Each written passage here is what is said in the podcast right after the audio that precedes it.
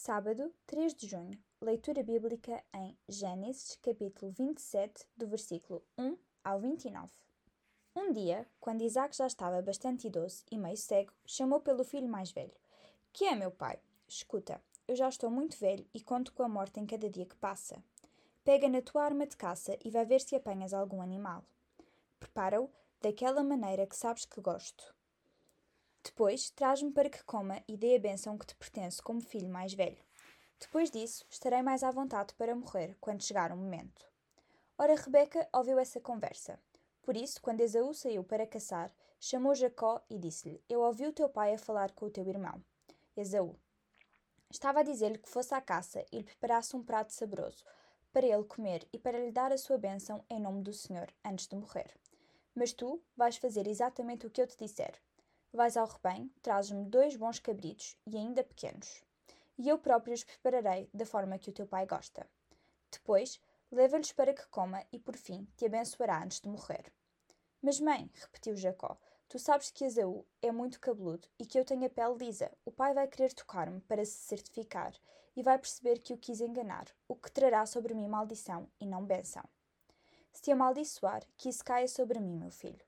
Faz o que eu te digo, vai buscar os dois cabrititos, como te pedi. Jacó assim fez, foi buscar os animais que a mãe preparou conforme o pai gostava. Em seguida, Rebeca trouxe os melhores fatos de Esaú, os fatos dos dias de festa que estavam ali em casa, e mandou que Jacó os vestisse. Depois, com as próprias peles dos cabritos, fez duas luvas para as mãos do filho e uma faixa que lhe colocou à volta do pescoço. Por fim, deu-lhe o guisado, que estava muito saboroso e que cheirava muito bem juntamente com pãezinhos frescos feitos para aquela altura.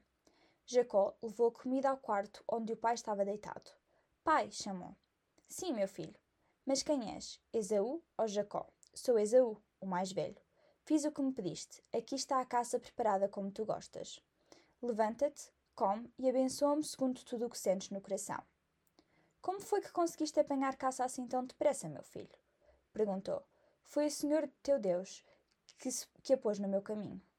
Chega-te aqui, quero sentir-te para ver se és realmente Esaú. Jacó aproximou-se do pai, que lhe tocou no corpo.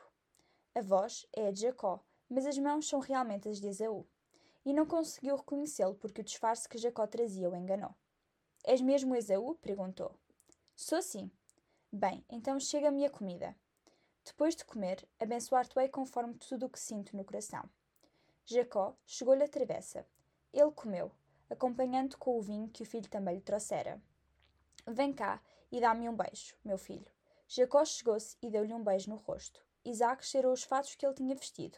Pareceu convencido e abençoou-o. Este cheiro do meu filho é o bom cheiro da terra e dos campos que o Senhor abençoou. Que Deus te dê sempre abundância de chuvas para as tuas searas, colheitas ricas e vinho novo. Que os povos te venham a servir e que te honrem, que sejas o Senhor dos teus irmãos e que te respeitem. Malditos sejam os que te amaldiçoarem, e benditos sejam os que te abençoarem. Isaac tinha já mais de cem anos e já perdera a sua visão. Pensava estar no fim da sua vida, apesar de ainda ter vivido mais cerca de 40 anos, e queria passar a bênção para o seu filho mais velho. E aqui vai encontrar a mãe com o seu estratagema. Ela sabia bem como Isaac gostava da comida, e também as diferenças de aspecto entre Jacó e Esaú.